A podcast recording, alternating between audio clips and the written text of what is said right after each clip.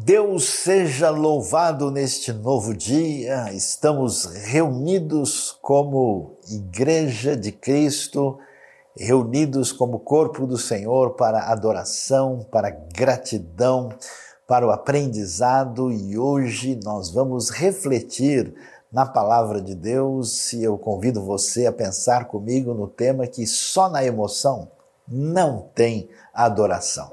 E para isso eu queria que nós ah, dessemos uma olhada com atenção ah, no Evangelho de Marcos, capítulo 12, onde o texto bíblico nos diz o seguinte. Um dos mestres da lei aproximou-se e os ouviu discutindo. Notando que Jesus lhes dera uma boa resposta, perguntou-lhe de todos os mandamentos qual é o mais importante. Respondeu Jesus: O mais importante é este. Ouça, ó Israel, o Senhor, o nosso Deus, o Senhor é o único Senhor. Ame o Senhor, o seu Deus, de todo o seu coração, de toda a sua alma de todo o seu entendimento e de todas as suas forças. O segundo é este: ame o seu próximo como a si mesmo. Não existe mandamento maior do que estes. Muito bem, mestre, disse o homem, está certo ao dizeres que Deus é único e que não existe outro além dele. Amá-lo de todo o coração, de todo o entendimento, de todas as forças e amar ao próximo como a si mesmo é mais importante do que todos os sacrifícios e ofertas. Vendo que ele tinha respondido sabiamente, Jesus lhe disse: Você não está longe do reino de Deus. Daí por diante, ninguém mais ousava lhe fazer perguntas. É muito uh, interessante observar o que a palavra de Deus nos apresenta aqui.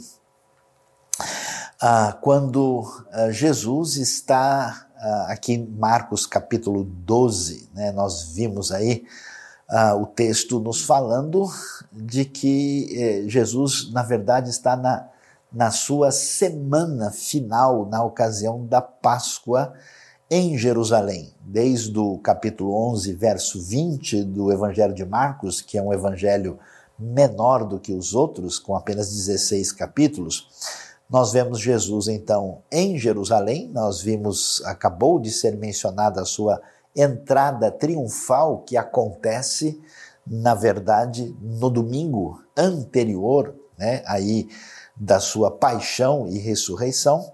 E então eh, nós estamos nesse momento assim de festa, eh, cultico especial, na grande comemoração da Páscoa. Ah, e exatamente aqui começa a haver, digamos assim, uma controvérsia maior de Jesus com os religiosos de Jerusalém que estão em conflito de ideias.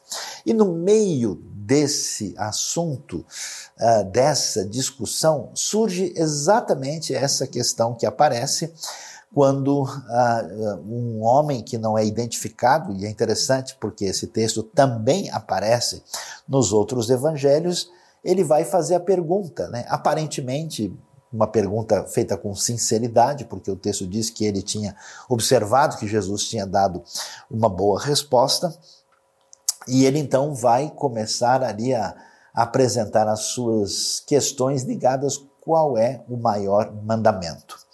E aí Jesus vai citar é, como resposta né, aquilo que a gente pode dizer assim que é o texto mais importante, que é o que a gente pode chamar de uma confissão de fé, uma espécie de declaração daquilo que é a essência da fé expressa no Antigo Testamento, que é o texto que vem de Deuteronômio capítulo 6.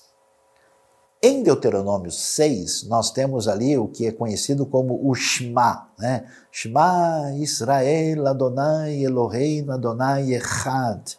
Ouve, ó Israel, né? ouça, ó Israel, o Senhor nosso Deus, o Senhor é um, o Senhor é único. E nesse texto aparece toda uma discussão do que, que se espera da nossa parte com relação a Deus. Assim, uh, Jesus então toma o, o, o Shema, aquilo que todo mundo conhecia muito bem, e ele vai falar para nós daquilo que Deus mais deseja. Qual é a expectativa da parte de Deus uh, em relação a nós no que se diz, no que diz respeito ao que realmente importa. E é curioso porque se você for ler o capítulo 6 de Deuteronômio, por exemplo, uh, e prosseguir, né, depois de falar uh, isso que nós ouvimos aqui, né, que você deve amar a, a, a Deus de todo o coração, de toda a sua alma e de todas as suas forças, e curiosamente, aqui aparece também a frase de todo o seu entendimento, né, que não está explicitada em Deuteronômio 6 e que no Novo Testamento aparece, e muitos estudiosos dizem, olha, isso é um desdobramento que veio da Septuaginta, a gente já vai falar sobre como devemos entender isso. Nós uh, vamos ver Jesus é, é, falando né, sobre o texto, e o texto, como uh, mencionamos, vai falar sobre que Deus é um, e que a gente deve amá-lo de maneira completa, absolutamente integral, e depois fala como é que isso deve ser falado, repetido, conversado com, com os filhos, e depois prossegue o texto e diz: olha, vocês não podem prestar culto aos outros deuses, somente o verso 13 do capítulo 6 lá de Deuteronômio vai dizer: olha, vocês somente ao Senhor vocês devem adorar e somente a Ele devem prestar culto. E aí nós entramos nessa questão que envolve a adoração.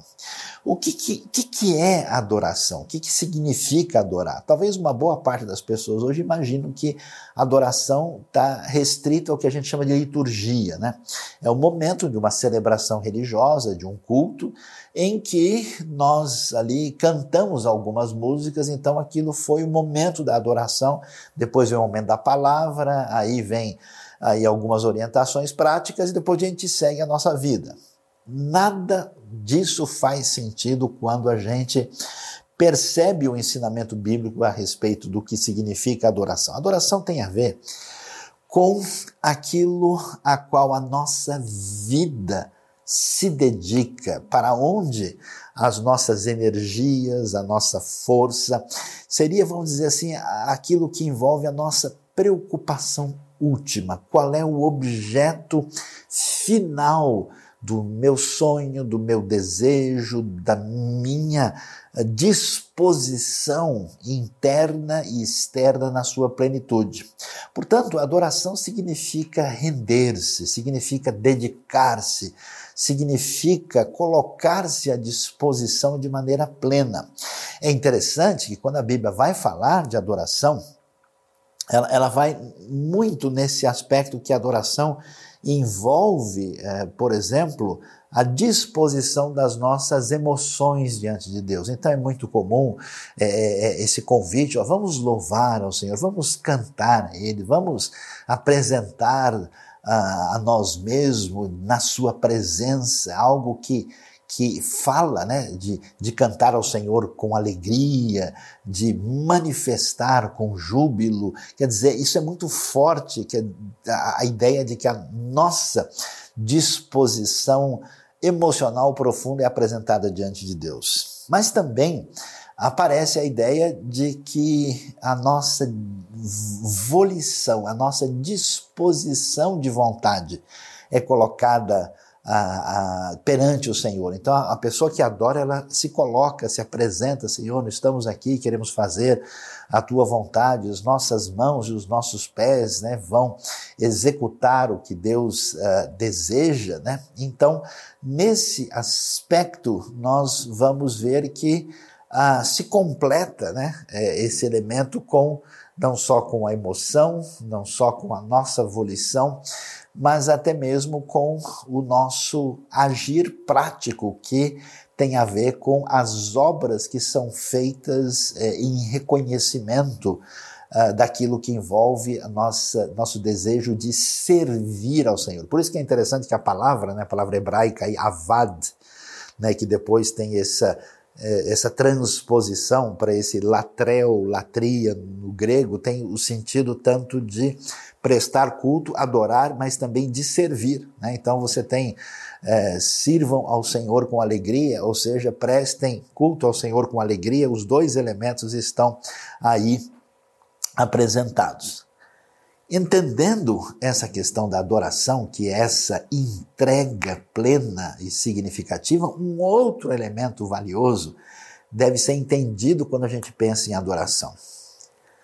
Já que a adoração está relacionada com essa dedicação completa, o que, que a gente entende né, na, na, compreensão do que significa adoração? Uh, adora, adorar algo está relacionado com aquilo que controla a nossa vida. Por isso que quando você vai adorar a Deus, você adora ao Senhor. Né? Adorar ao Senhor é, envolve, né, nós temos a palavra, o nome de Deus, que é o Senhor com caixa alta, que é o eterno, né, que se escreve tudo com maiúscula. Mas você tem o Senhor é, em que somente a primeira letra maiúscula que traduz a palavra Adonai. Né? Que nesse caso se fala de Deus como o dono de tudo, como o Senhor de tudo, como aquele que é o soberano. Isso sugere que se ele é Senhor, que ele é soberano, quer dizer que eu me submeto a ele. Eu me coloco nessa posição de alguém que serve quem é o Senhor, que nesse sentido tem o domínio e o controle de tudo. Quando a gente adora alguma coisa, duas coisas acontecem na nossa vida, dois elementos se destacam. O primeiro é que a nossa disposição, nosso desejo, a nossa entrega, a nossa uh, afetividade intensa se volta para aquilo. E não só isso, mas aquilo passa a controlar a nossa vida. É muito curioso isso. A gente precisa pensar, né, qual é o elemento, podemos assim dizer, que mais mexe com a gente. O que mais assim nos atinge de modo profundo, é de modo que a gente se entrega aquilo. Eu conheço gente, por exemplo, que se entrega ao seu time de futebol. A pessoa é capaz de fazer qualquer coisa, ele de fato serve aquele clube. Eu conheço pessoas que adoram ou, ou, servem um determinado hobby, né? Se alguém mexer em alguma coisa que pertence àquela pessoa, meu amigo, sai da frente, porque é o fim do mundo. Eu conheço pessoas que adoram o seu trabalho, a sua profissão. Não é só que a pessoa se dedica, você vê que ele está entranhado com aquele elemento numa espécie de afetividade intensa pela sua atividade e até mesmo vendo que aquilo o consome, o domina, o controla. E é curioso isso, porque todo esse processo de entrega, ele causa, na verdade, um desgaste, causa um estresse, causa uh, um processo muito mais difícil do que a gente pode imaginar. Quando a gente olha para a Bíblia, quando a gente vai observar a orientação de Deus uh, e ver especialmente o que Jesus nos apresenta com essa mensagem do Evangelho, a gente começa a perceber que o assunto fica diferente aqui, que o caminho que envolve essa questão de como é que a gente se relaciona com Deus vai numa outra direção. Observe bem que é curioso que o que Jesus vai dizer, e ele vai citar né, o texto, uh, que é apresentado aqui, porque ele está interagindo com o ambiente religioso de Jerusalém, uh, no qual todo o elemento uh, de expressão de fé virou uma coisa pesada, virou algo que de fato controla e domina a vida das pessoas. A gente vê um ambiente de muito legalismo e pouca misericórdia. Jesus vai exatamente no ponto ao conversar com aquele homem interessado em saber o que, que Deus de fato deseja, você vê que a pergunta dele, né? Qual é o mandamento mais importante? Ou seja, qual é a regra que a gente deve seguir? Qual é a diretriz que me coloca no ponto mais alto da minha escalada espiritual? E Jesus então vai dizer, né? É, é curioso isso, né? Preste atenção, olha lá. A primeira palavra que envolve a resposta de Jesus é Ouça, ó Israel. E aí a gente começa a perceber que a ideia ah, de relacionamento com Deus, a ideia de reconhecimento de quem Deus é, está, em primeiro lugar, relacionado com a necessidade de ouvir uh, o que nós temos da parte de Deus. Prim o primeiro elemento que surge aqui é o seguinte: afinal de contas, quem Deus é? E aí a resposta é muito simples, né? A resposta dada a Israel e aqueles que serão esses descendentes espirituais de Israel na sequência da revelação neotestamentária, o Senhor nosso Deus é o único Senhor.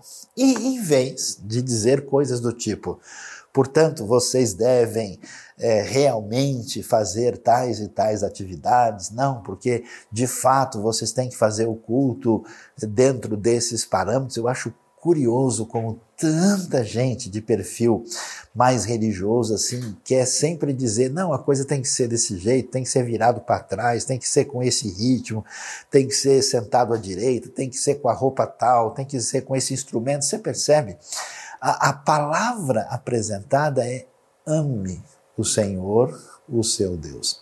Isso quer dizer ah, que o caminho da adoração passa, primeiro, por, pelo elemento que tem a ver com a revelação de Deus a nós. Segundo, se nós entendermos e recebermos de fato na nossa vida quem Deus é, o nosso relacionamento com Deus, que vai é, nos levar na direção da adoração não é simplesmente seguir certos elementos, pisar no quadrado aqui e ali, mas envolve esse relacionamento completo que tem a ver exatamente com amor. Quando você vê alguém dedicado à sua profissão, aos seus estudos, ao seu trabalho específico, ao seu hobby, ao seu time, ao seu partido político, você percebe isso, uma adesão de coração profunda. E aí você vai ver que nada de fato supera aquilo que significa dedicar-se com amor de maneira completa. Por isso, a proposta bíblica não entra, digamos assim, numa espécie de caminho religioso. Aliás, segundo Jesus, o caminho religioso é exatamente o caminho oposto daquilo que envolve essa caminhada que tem a ver com adoração, com essa dedicação que Deus merece.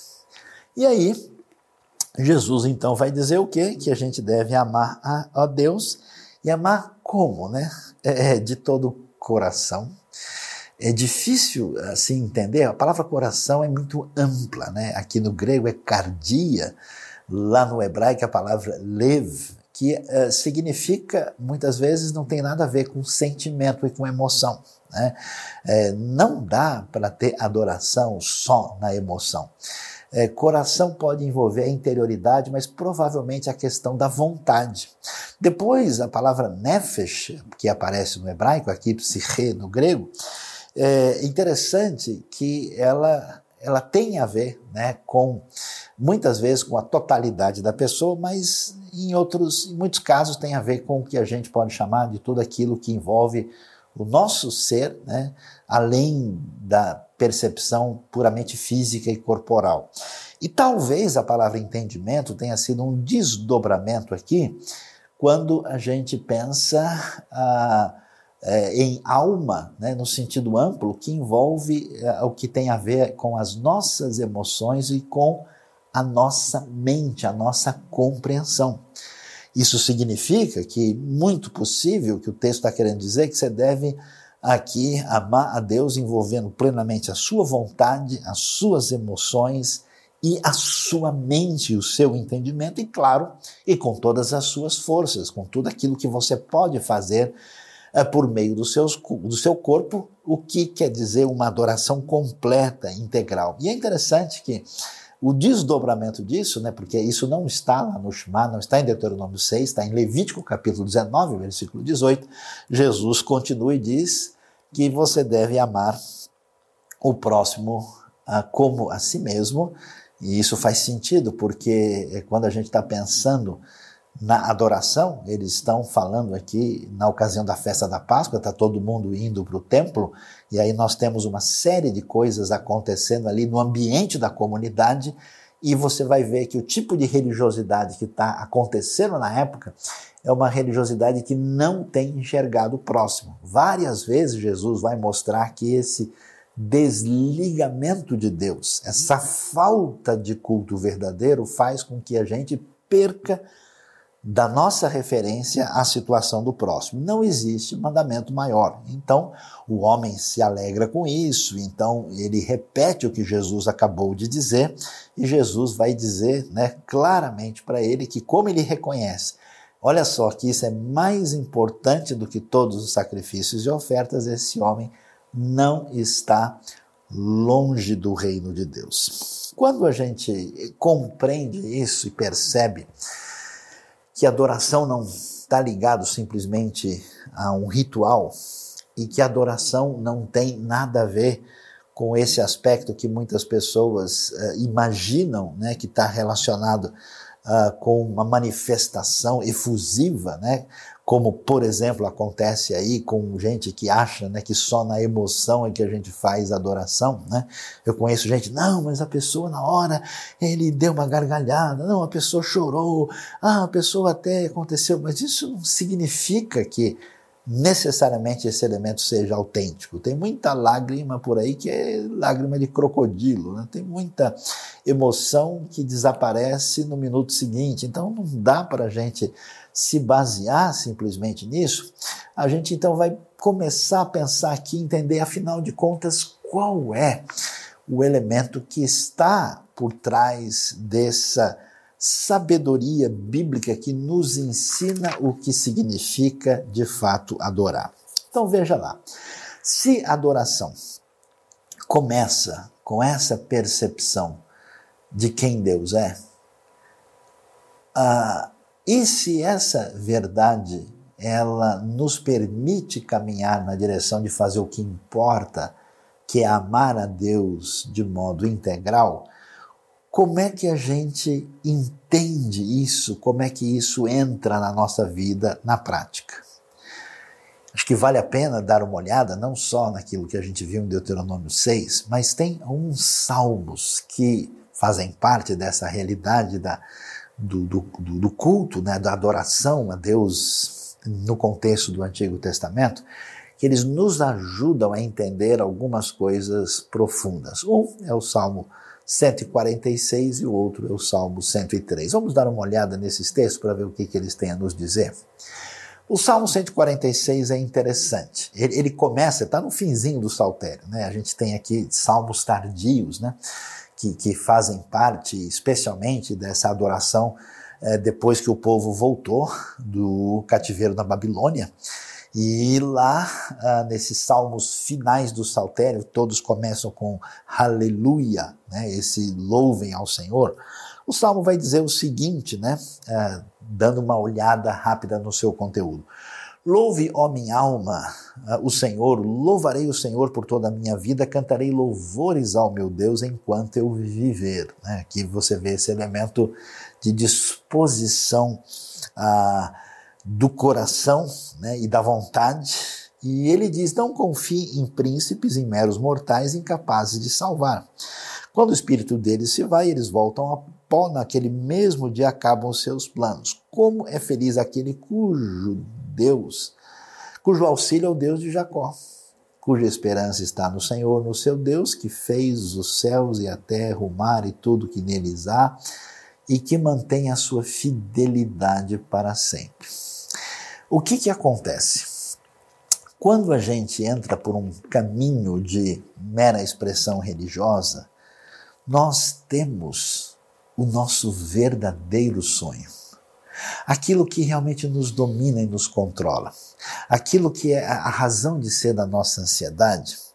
E aí nós tentamos construir um caminho por meio do qual a gente vai ter acesso a algum tipo de espiritualidade para tentar atingir algo que no fundo venha preencher e saciar o nosso coração e nos dar esse, esse sentimento de plenitude, de felicidade. Mas o que muita gente talvez não entenda é que esse, essa questão que envolve o maior mandamento tem a ver com o nosso entendimento. Olha só que coisa interessante.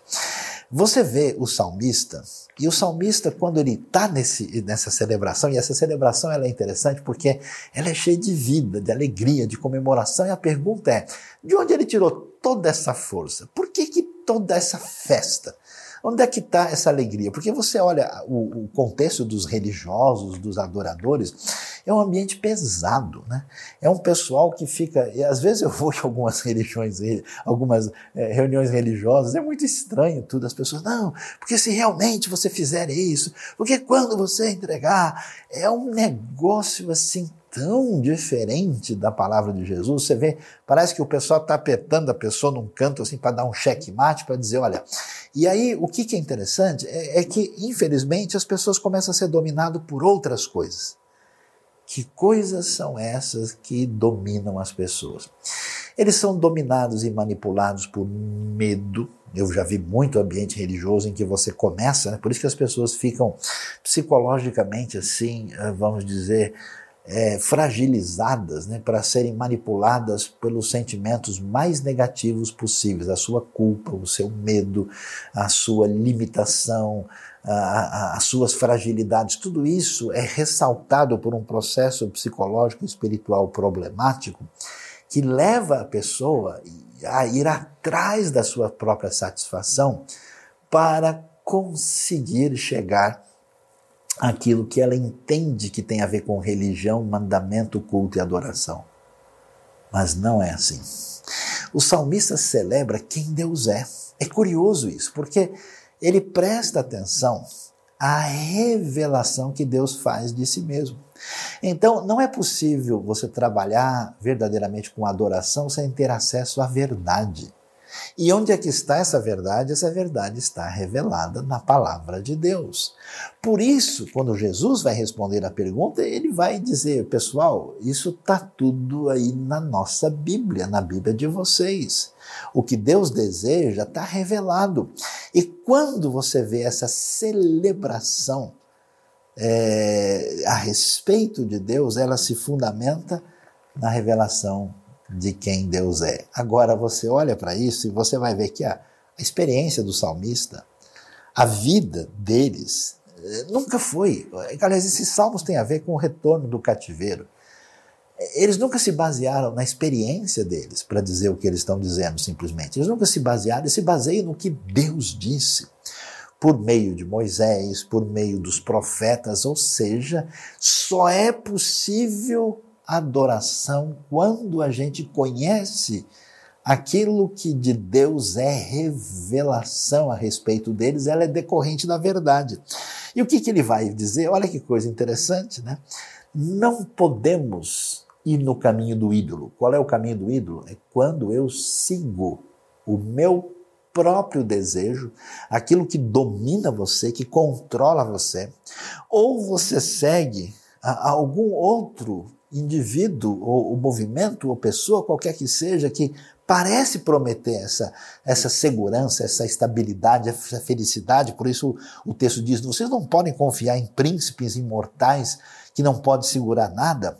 Você se volta para Deus. O olhar que se volta para o Senhor descobre o que é ser adorador. Quem é o Senhor? O Senhor fez os céus e a terra, o mar e tudo que neles há ele mantém a sua fidelidade para sempre. Ele, ele se apega à palavra divina. E quem é esse Deus? Olha o que Deus faz. Ele defende a causa dos oprimidos, dá alimento aos famintos, liberta os presos, dá vista aos cegos, levanta os abatidos, ama os justos, protege o estrangeiro, sustém o órfão e a viúva e ele frustra o propósito dos ímpios. E esse salmo vai terminar dizendo que o Senhor reina sempre, o teu Deus, ó reina de geração em geração. Você vê esse cântico triunfal de alguém que coloca a sua total esperança em quem Deus é. Então preste atenção. Adoração envolve esse caminho de abertura para o entendimento de quem Deus, Deus é a partir da sua revelação.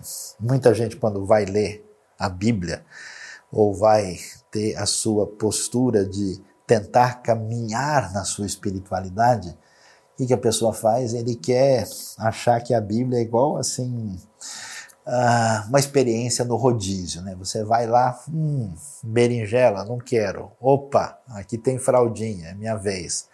Oh, aqui sim, eu vou querer esse franguinho desfiado aqui. Opa, mas aqui tem cebola ardida, eu tô fora. Então muitas pessoas fazem isso, né? Fazem esse processo de não permitir ouvir o que Deus tem a dizer e, portanto, não entendem que a adoração depende do nosso entendimento, da nossa compreensão. Amarás o Senhor teu Deus de todo o teu coração, amarás o Senhor teu Deus de toda a tua alma, de todas as tuas forças e do teu entendimento. Esse entendimento tem a ver com beber dessa revelação divina. Veja só que esse caminho de entendimento da revelação, ele se desdobra com muita força no Salmo 103. E aí você vai ver que, que aí que está o problema. Ou você vai seguir a si mesmo, você vai determinar uma caminhada de adoração que vai permitir construir a sua religião própria, que não se submete àquele que é o Senhor, e você necessariamente vai por um caminho de construção das coisas com a ideia de que isso vai trazer plenitude, satisfação e tranquilidade interna para a sua vida. É por isso que as pessoas perseguem os seus alvos do jeito que elas perseguem. Elas estão cansadas, elas estão estressadas, elas não aguentam consigo mesmo, porque no fundo, no fundo, ainda que inconscientemente, estão adorando a si mesmas. Ou às vezes, né, elas até adoram outro elemento com a ideia, adoram um segundo né, com a ideia de que isso atinja a, a elas mesmas. A única maneira de ser liberto desse caminho de cansaço. Né? É muito curioso que tanto a pessoa que se diz religiosa, ela tem uma atitude mental, psicológica muito parecida com o não religioso. Os dois estão querendo ser aprovados para si mesmos. Os dois estão buscando uma plenitude a partir de um pretenso sucesso, de uma escalada em função do seu próprio desempenho, que não entende o que significa comemorar na presença de Deus. E o salmista mostra um caminho diferente. Olha que coisa impressionante o Salmo 103, porque entrar na esfera de adoração é ser atingido por uma santa loucura. Essa santa loucura leva a gente a falar com a gente mesmo. Né? Por isso o salmista, no Salmo 103, ele tem muito esse negócio de bendiga a minha alma o Senhor. Bendiga o Senhor a minha alma, bendiga o Senhor todo o meu ser. Está vendo essa ideia de todo o meu ser? Essa totalidade, esse convite, né? Ele vai dizer para não se esquecer dos seus benefícios e vai terminar o salmo dizendo: Bendiga o Senhor a minha alma. Quer dizer, ele fica tão cheio dessa realidade de Deus que ele é, faz esse convite a si mesmo para uma festa. É interessante porque a gente descobre isso, que a fortaleza de uma pessoa para lidar com a vida, com todos os seus detalhes, está na sua interioridade. E essa interioridade ela está fortalecida e está adequada quando a gente se livra dos nossos ídolos fundamentados em nós mesmos para celebrar diante do Senhor de modo especial. É impressionante quando o Espírito de Deus abre o nosso coração e nós celebramos diante de Deus da Sua presença e da Sua pessoa. A gente coloca todos os outros elementos num segundo plano e a gente consegue respirar a gente consegue, inclusive, ficar livre de fardos, até para poder, de fato, servir ao Senhor. E por que que Deus deve ser adorado? Nossa, como eu fico chateado e aborrecido e triste com tanta gente que não consegue abrir os olhos da fé que é tão simples. O Evangelho é a coisa mais simples do mundo. Basta crer, basta descansar. O Senhor do universo amou você, perdoou você. Ele estraçalhou seu filho na cruz gratuitamente por amor a você, por acaso não nos dará Ele também todas as coisas? Por que é que a gente fica com tanta perturbação e não entende o que significa isso? Não faz sentido. Por isso, a gente vê o salmista dizendo: Olha, você quer saber quais são as bênçãos de Deus que a gente celebra?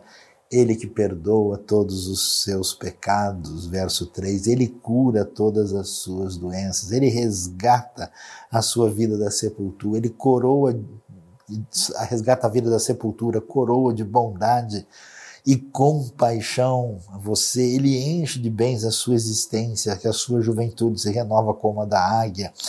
O Senhor, ele é a razão de ser de todas as bênçãos. E claro que o salmista sabe disso, né?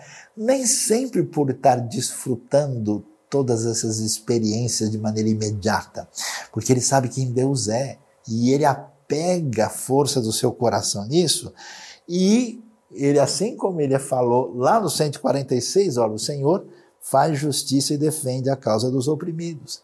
E aí vem a coisa tão importante que a gente não percebe. Olha como a gente é limitado. A gente olha o momento de agora, né? A, a gente não tem a, a, visão de enxergar a amplitude da história. Veja o que Deus fez na história do povo de Israel e como o povo de Israel e judeu foi preservado e chegou até hoje na história. Veja como a gente fez tanta bobagem na história da fé e como a Igreja de Cristo tem sido vitoriosa e poderosa em todo o mundo. Veja quanta coisa, veja a preservação da palavra de Deus, veja a manifestação do poder incrível de Deus na história e como é que a gente ainda pode ficar achando que a minha dor de dente de ontem vai de fato determinar a realidade do universo. Atenção!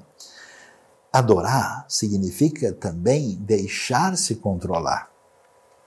Eu tenho a possibilidade de achar que toda a minha vida deve ser controlada pelo meu passado, ou por um momento do meu passado, ou por uma experiência relacional negativa, ou por uma situação específica eh, de saúde comprometedora ou por causa de um momento particular na minha vida financeira, mas isso é uma atitude que eu preciso entender que não faz sentido. Por isso o salmista vai, olha, esse Senhor, ele manifestou os seus caminhos a Moisés e os seus feitos aos israelitas. O Senhor é compassivo, misericordioso, muito paciente, cheio de amor, não acusa sem cessar, nem fica ressentido para sempre, não nos trata conforme os nossos pecados, nem nos retribui conforme as nossas iniquidades, pois como os céus se elevam acima da terra, assim é grande o seu amor para com os que o temem. Como o Oriente está longe do Ocidente, ele afasta para longe de nós as nossas transgressões, como um pai tem compaixão dos seus filhos, assim o Senhor tem compaixão dos que o temem. Percebe? Olha só que coisa curiosa impressionante o que o Salmo vai nos mostrar, e eu vejo isso. Olha, olha o que acontece. O maldito caminho de idolatria que a gente toma. A gente começa a entender que os nossos desejos maiores, as nossas ansiedades, que vão nos dar felicidade e descanso, são o caminho.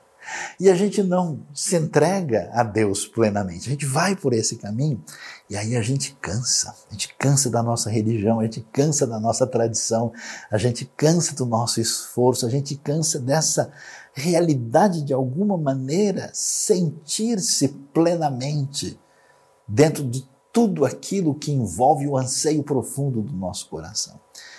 E aí Deus vai dizer o seguinte: olha, como você não alcançou, como você pisou na bola, como você na hora de dar o salto caiu e machucou, como você não conseguiu aí alcançar o tempo certo nos 200 metros rasos, aí você diz, olha, Deus é bravo, Deus é muito exigente, essas coisas são complicadas, essa parte aqui eu acho que está legal, essa outra aqui eu não entendo. E a Bíblia diz: olha, você nem sabe quem é o Deus que está atrás da sua vida.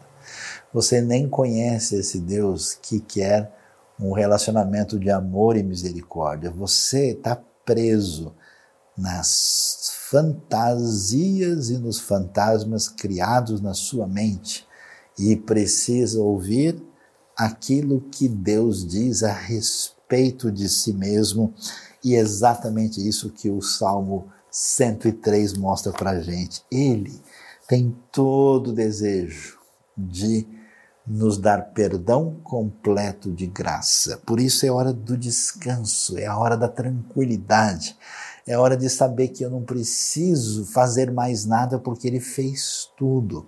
É o descanso de coração da fé que agora é, é, quase como aprender a boiar, né? Já vi gente que vai tentar boiar assim, né? E a pessoa não acredita, né? Então ele vai soltar, engole água, né? Balança, balança e não acredita de jeito nenhum que vai dar certo. Eu tenho visto pessoas, por exemplo, que às vezes visitam o Mar Morto né, e vão tentar boiar num lugar que todo mundo obrigatoriamente vai boiar, a pessoa não e não consegue se soltar. É assim que a gente faz, sem entender que na tranquilidade do descanso em quem Deus é e como Ele nos ama, é que o nosso coração deixa de ansiar pelos ídolos que a gente construiu e passa de fato a amar a Deus e a fazer essa celebração tão impressionante do sal. E você quer saber o que mais? Essa é a razão porque tem tanta gente desigrejada também. Porque a pessoa faz um caminho em que ela constrói o seu ídolo próprio. Aquele Deus a sua imagem e semelhança com os trechos da Bíblia separados, que ele acha mais legal do que os outros. E nesse sentido, essa pessoa nunca vai encontrar nenhum lugar onde todo mundo pensa exatamente como ela. Portanto, ele vai ficando cada vez mais isolado, cada vez mais sozinho ele não tem como participar dessa realidade da comunidade submetida à verdade de Deus. Como é que eu vou ter comunhão real com uma pessoa que não tem nada a ver comigo? Porque nós estamos submetidos ao mesmo Deus, à mesma palavra. Por isso, tanta gente hoje tem qualquer uh, atitude é, diante da importância de estar relacionado, ligado à comunidade, porque a pessoa, no fundo, vai se cansar ainda mais achando que a si mesmo ela se basta, e não é o caso. Você vê que a adoração nos salmos ela é coletiva, é o povo junto. Você vê que Jesus está lá na festa dia da Páscoa, ele está junto com todo mundo adorando. E isso é muito importante. E aí ele destaca que o salmista, esse amor de Deus, e olha que coisa interessante, a gente fica se arrebentando, a gente fica se destruindo, a gente coloca a gente lá em cima não consegue, depois se destrói, né? como eu tenho visto tanta gente. Olha o que o Salmo diz: pois ele sabe do que somos formados, ele lembra-se de que somos pó. A compreensão da nossa fragilidade, que se é feita no caminho da autonomia e da autoadoração, produz morte, desespero, depressão, medo e perturbação religiosa, quando ela é atingida pela revelação do grande Deus, a vida do homem é semelhante à relva. Ele floresce como a flor do campo, que se vai quando sopra o vento, e nem se sabe o lugar que ocupava mas o amor leal do Senhor, o récede do Senhor, o seu amor eterno está com os que o temem, a justiça com o filho dos seus filhos, os que guardam a sua aliança e se lembram de obedecer aos seus preceitos. Só agora aparece a aliança e os preceitos. Por quê? Porque só pode servir a Deus, de fato, amando os seus mandamentos, quem foi libertado no coração. Deus liberta o povo do Egito, depois os convida a conhecer as suas diretrizes. Não faz sentido. É, é, é, como se você tivesse que namorar com alguém que você não gosta, de que você não gosta dessa pessoa forçado. Então, imagina, já viu aquele casamento forçado de família que um pai e a mãe botaram lá tentando forçar duas pessoas a namorar, e eles ficam olhando um para a cara do outro, e é como se diz na linguagem, como um negócio não rola. É mais ou menos assim. A pessoa diz: Eu preciso fazer os mandamentos que é, foram dados pela igreja ou por, pela Bíblia, não sei por quem. A pessoa não entende. Mas quando a pessoa é liberta quando ele celebra, quando ele é atingido pela verdade de Deus e adora de verdade, como diz a Bíblia, os meus mandamentos não são pesados. Ah, servir a Deus vira algo que tem a ver com amor, com afeto, com desejo, com vontade, com alegria, com celebração. E aí sim a coisa tem outro perfil. E como é que o salmo termina? Termina dizendo, pessoal, na verdade o Senhor estabeleceu o seu trono nos céus. Como o rei domina sobre tudo o que existe. Quer dizer, Deus é o Senhor de fato. Você está com medo? Deus é o Senhor da história, Senhor da eternidade. Esse Deus grandioso extraordinário, Rei dominador do universo poderoso que me ama e que agiu em meu favor, Ele está por trás disso. E aí ele termina, sabe como? Na festa.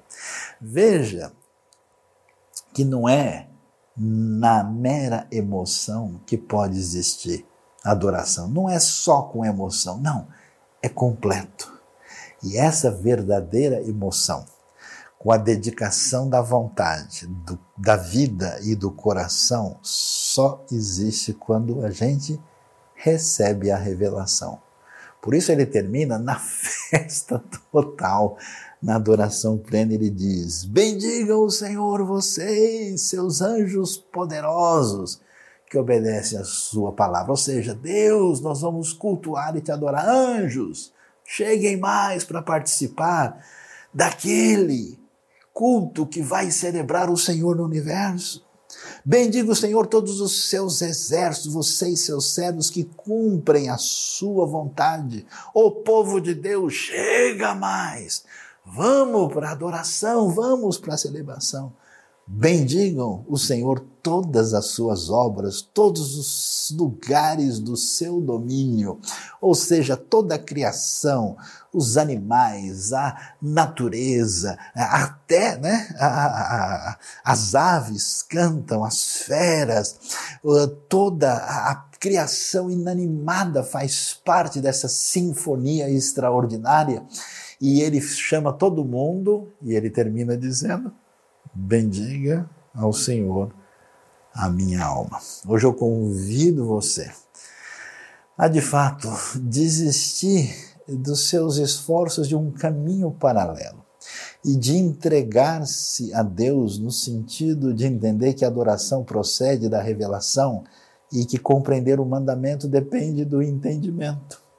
E de celebrar a Deus nessa grande libertação, porque a gente, quando descobre quem Deus é, o que ele fez e como ele age na nossa vida, a gente entra numa festa tão grandiosa de perfil universal, numa adoração que envolve todo mundo e a gente termina tendo que dizer aquilo, ó, e não se esqueça, ó minha alma, você bendiga o Senhor, bendiga o Senhor a minha alma e você diga, bendiga o Senhor a minha alma, celebre, adore de todo a seu coração, de toda a sua vida nessa grande festa, grande celebração.